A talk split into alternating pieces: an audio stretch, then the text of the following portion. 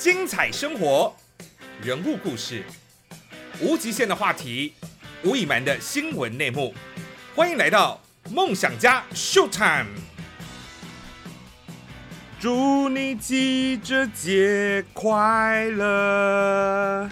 今天呢，录音的这一天是九月一号，也就是一年一度的记者节了。所以，其实，在今天呢，在脸书上有很多人开始晒一下自己记者从业生涯的一些旧照哈，有些。很资深的前辈哈，可以看到他们蛮年轻的模样，那个青涩的模样哈，跟现在真的是蛮不一样的。那有些新进的记者，或许对他们来说是第一个、第二个、第三个记者节哈。那其实每一年在过记者节，相信心情上面都会有点不太一样。那透过脸书每一年的回顾。那也可以看到出过去这几年哈自己的一个蜕变，其实也是蛮不错的哈。那所以在今天一刚开始，还是先祝全天下的，不管你是电视台的，你是报章杂志的平面记者，或者是你是摄影记者，你是周刊的记者，又或者是你是新媒体新媒的。记者好，都祝大家记者节快乐。那当然，在今天很多人会觉得说啊，这个应该要讲讲，就是莫忘初衷啦，哈，不要忘记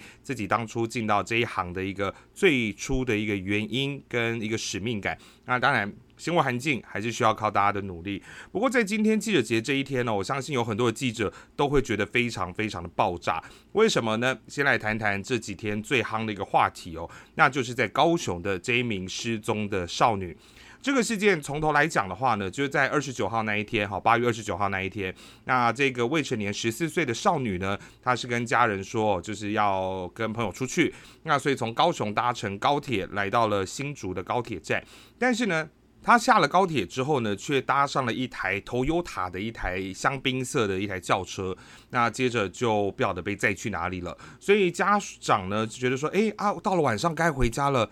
怎么都没有消息啊？就是到底去哪里？电话也打不通，也都关机，所以非常的紧张，在网络上面 Po 文。那就有媒体记者有看到这样的一个讯息，所以在隔天三十号的时候呢，就把这件事情制作成新闻，好播放出来。那也引发就是其他媒体的同业，或者是全台的警方的重视。那我还是要来危机解密一下，为什么像这种走失的案件，就失踪的案件，就是媒体会这么关注？其实呢。呃，主要要回想起前几年的这个华山分尸案，因为那个时候呢，也是呃女孩子哈，就是出门就后来没有回家，那家长也是找了很久。其实那个时候一刚开始，媒体并没有那么样的重视，就是失踪的案件，因为其实。常常都会有类似这种没有回家的啦，好，那有些可能是在叛逆期，可能翘家，或者是跟父母吵架等等的一些状况。因为这个案件非常的多，所以其实媒体也不会特别关注。但是到了华山分尸案之后，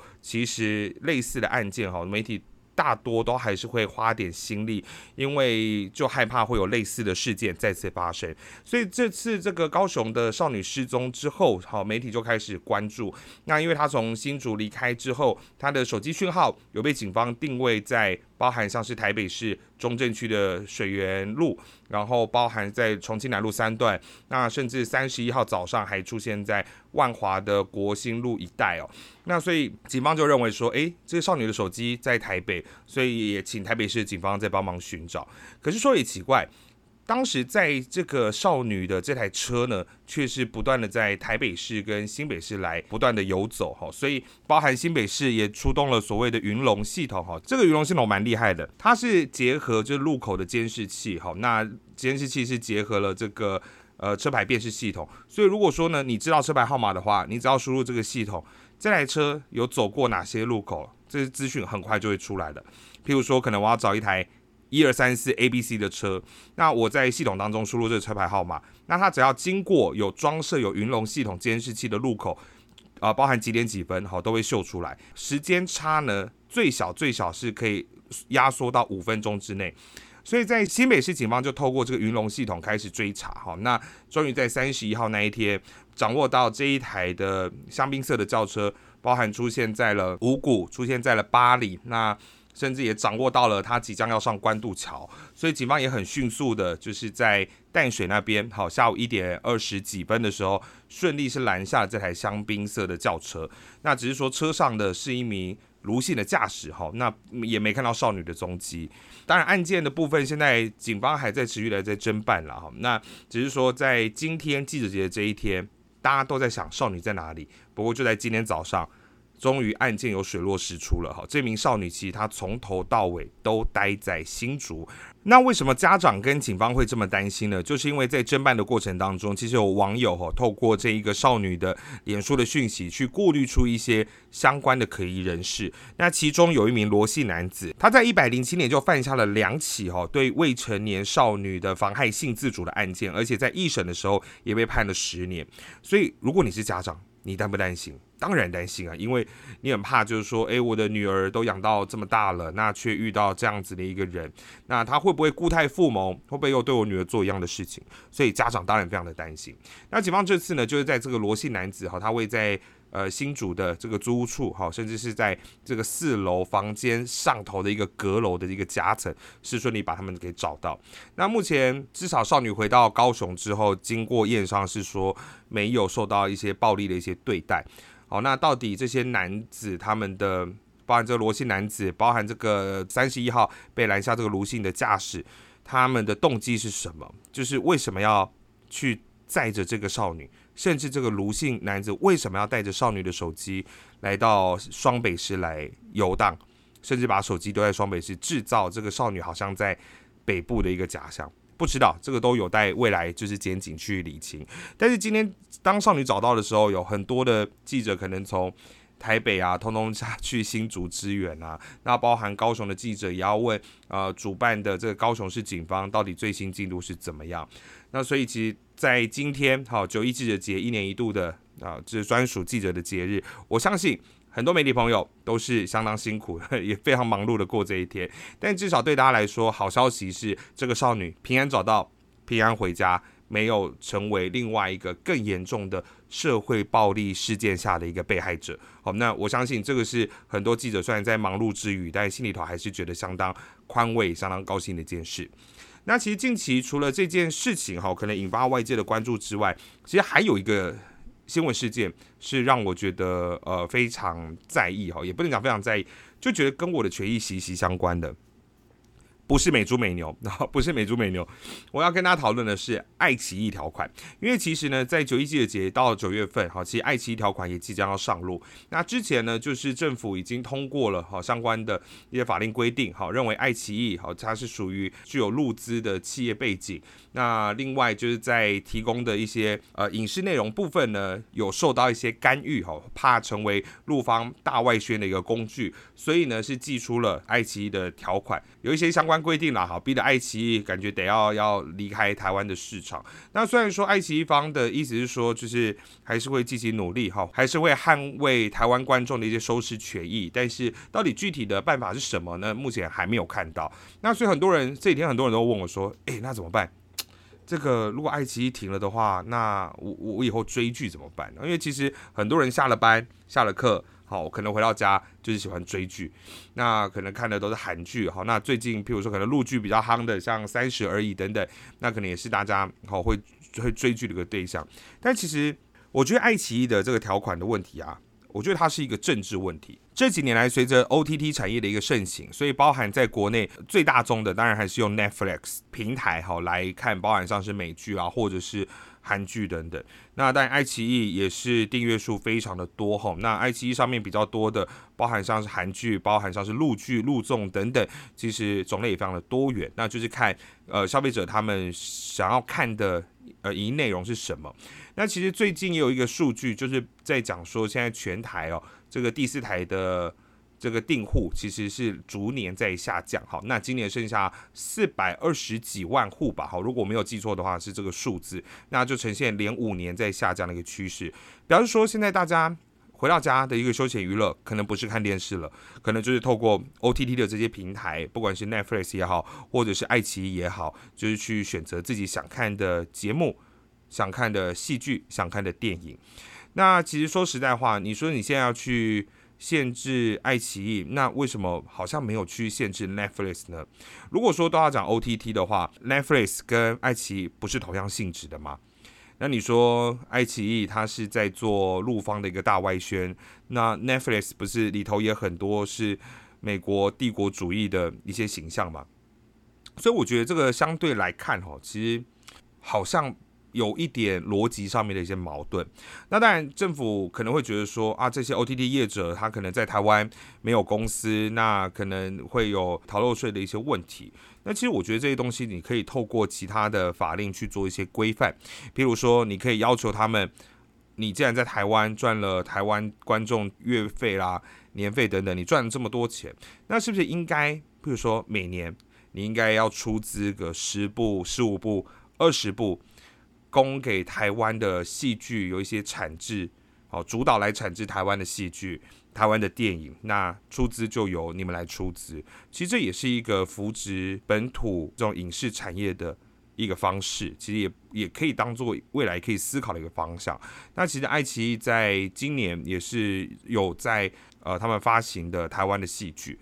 那我觉得这都是好的方向、好的发展，包含像是之前 HBO 也好，或者是像。呃，Catch Play 也好，其实他们也都有在跟台湾的戏剧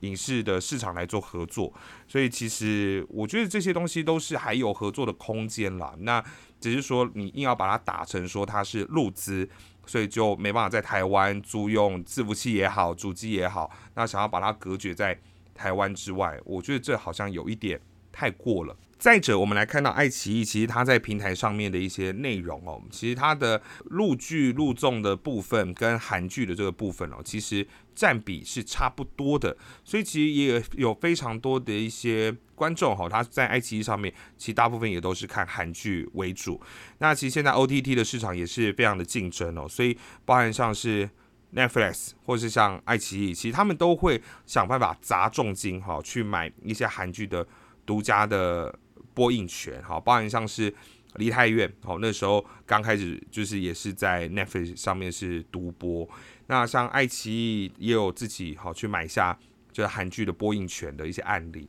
那其实就是希望透过买下这些可能比较热门的韩剧，去呃冲高他们的订阅量也好，这冲高他们呃在 OTT 平台的流量也好，其实都看得出来这是个市场持续在发展当中。那当然接下来九月份开始，爱奇艺条款上路之后。会有什么样的改变？其实值得大家看看，哈，会不会有什么样的不一样的变化产生？那如果说真的爱奇艺被迫要离开台湾市场的话，我相信可能很多人真的会非常的哀嚎了。不过说到爱奇艺哦，其实，在反正如果说接下来虽然不晓得什么时候会停了哈，或许会继续下去，也有人可能觉得说啊，那快停了，趁现在赶快来追个几部剧好了。其实可以跟大家来推荐一下，最近有几部剧其实蛮好看的哦。首先第一部啦，就因为像我个人呃，可能因为自己是社会线记者的关系，所以我蛮喜欢去看一些可能跟社会啦、警察啦、办案啦、检察官啦好之类类似的这种题材。所以包含像是早期的一些神剧，包含像是信号、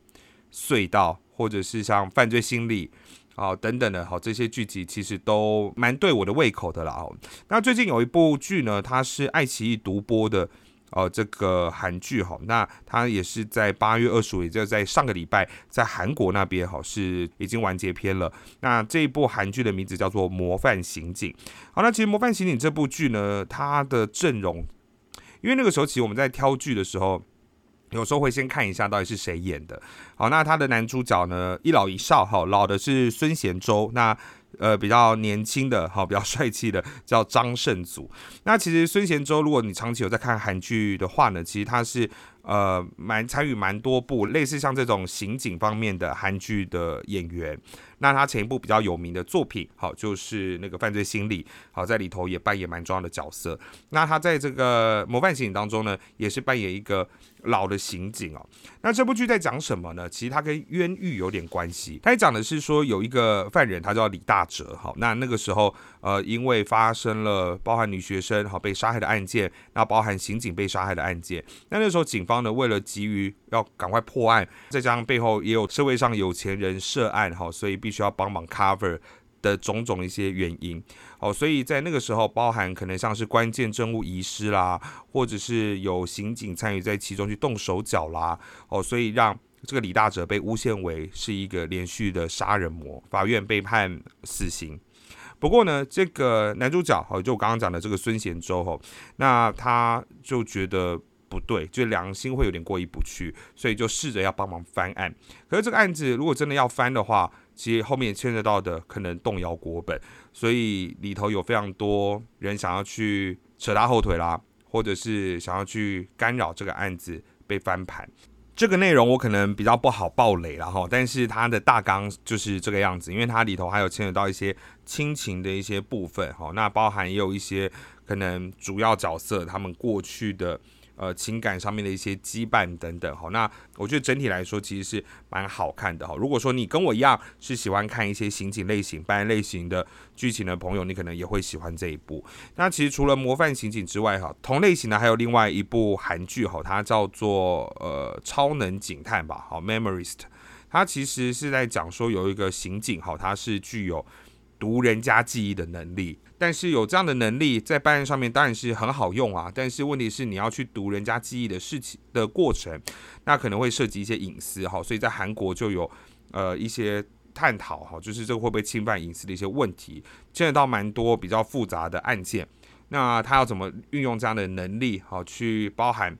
替他自己的身世好去做一个了解，那还有去侦办其他相关的案件。这部片比较早期，那我也觉得其实可以看一下了哈。其实我也觉得这题材蛮新鲜的。好，讲到题材新鲜，刚讲完两部了，这个跟刑警有关、有办案有关的韩剧之外，另外有一部题材我也觉得蛮特别的。这一部韩剧呢，叫做《出师表》，好，叫做《出师表》，就是我们讲说孔明的那个《出师表》的《出师表》。《出师表》这部韩剧呢，其实它为什么说它题材新鲜，就是因为它是在讲说有一个女主角呢，她就平常找工作都找的不太顺利，那那时候就看到哦有议员的选举，她想说那不然来选议员选看看好了，就那一选。还真的选上了，好，那当然他是一个小地区的一个议员了。那进到议会里头呢，因为刚好他又是在两大党中间，好，唯一一个无党籍的，那可能大家也觉得说，觉得他可能很好操控，好，所以就拱他上去当议长。那这样一个没有任何的政治背景、没有任何的一个政治实力的人当上议长，